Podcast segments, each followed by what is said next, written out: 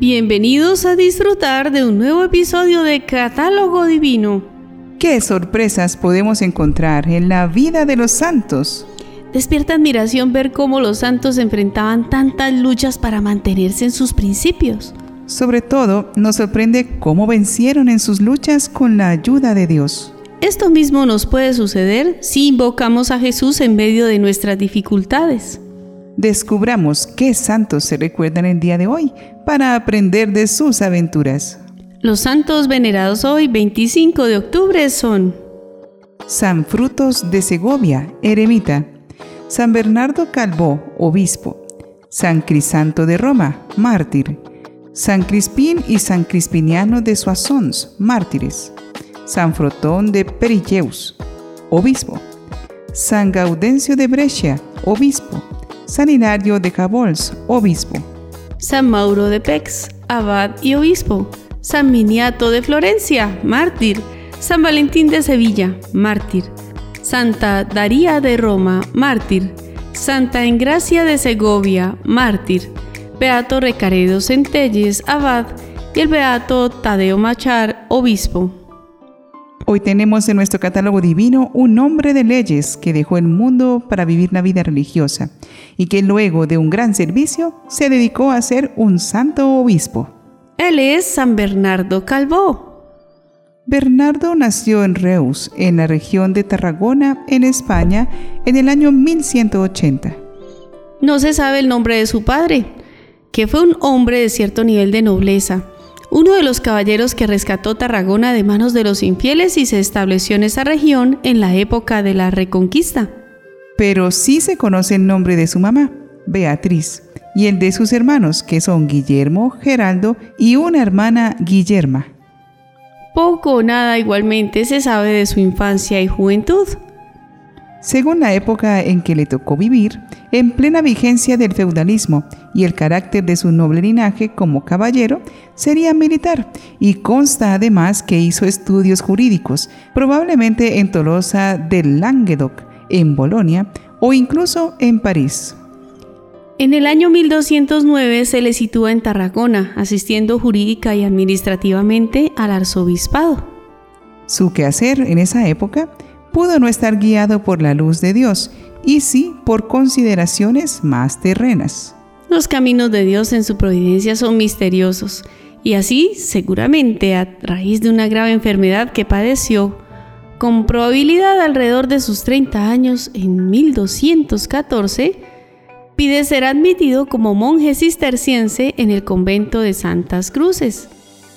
Vislumbrando la voluntad de Dios y fallecido ya su padre, con la salud recobrada en el año 1215, Bernardo se unió a esta comunidad.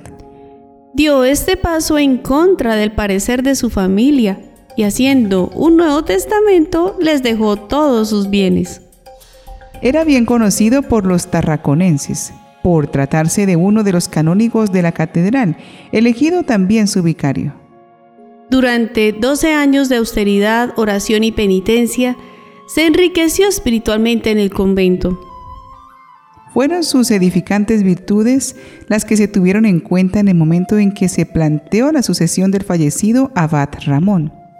Nadie dudó que Bernardo sería el idóneo para proseguir manteniendo el espíritu observante del monasterio, y en torno al año 1225 asumió ser el nuevo abad del convento.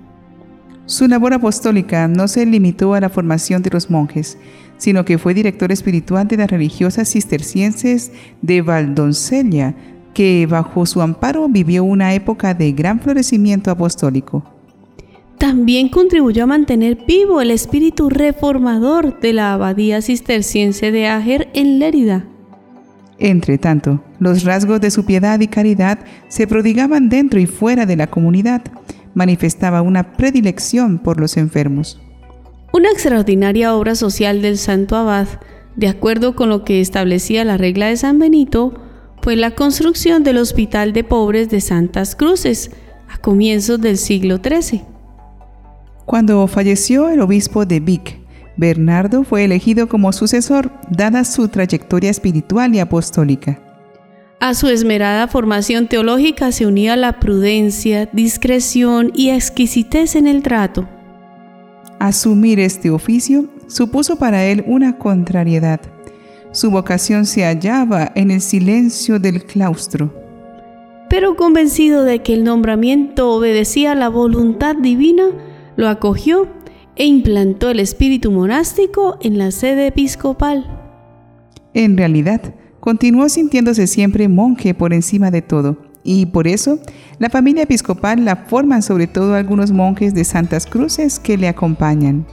Por ejemplo, responsabilizó de la tesorería a Fray Pedro de Pax, monje ya anciano, y tuvo que hacer frente de inmediato a una economía muy precaria y compleja. Sin duda, el obispo se sentía mucho más a gusto en el gobierno espiritual de la diócesis que en la siempre complicada administración material de su economía. Bernardo fue un insigne pastor que veló por la liturgia y por la formación de los sacerdotes. Fue enérgico y exigente con su forma de vida, especialmente con aquellos que caían en el concubinato. Se interesó por la debida formación de los sacerdotes, dándoles la posibilidad de viajar al extranjero a estudiar. Bernardo se preocupó también de solucionar los enfrentamientos que a veces se producían en su clero diocesano, hasta llegar a un acuerdo beneficioso y justo para ambas partes. Si reprendió los actos de indisciplina, se enfrentó igualmente contra las ofensas a sus eclesiásticos. Se distinguió también por la modestia, la generosidad, la bondad y la caridad. En el ejercicio de su misión llevó consigo la reconciliación y la paz. Fue siempre un obispo justo, amigo de los pobres. Sabía defender con fuerza sus derechos y siempre fue benévolo y ecuánime.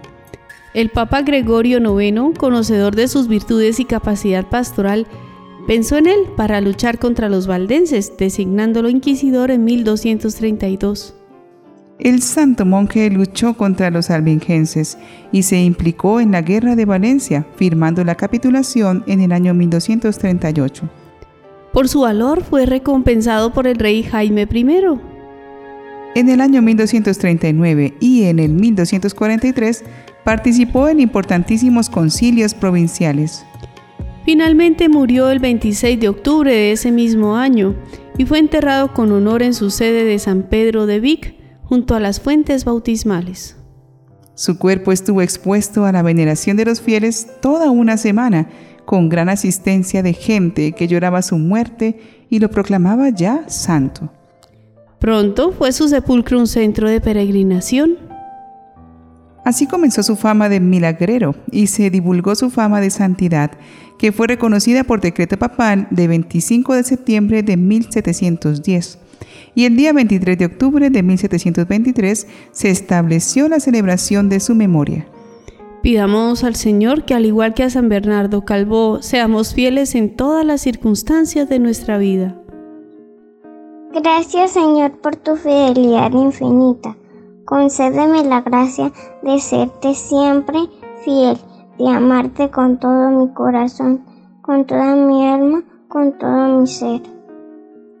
Envía tu Espíritu sobre mí, Señor, para que sea capaz de abrir el corazón y cambiar lo que deba ser cambiado, para abrir mi corazón en la oración y conocerte más, para aumentar mi deseo de amarte más, de tener una experiencia más consciente de ti.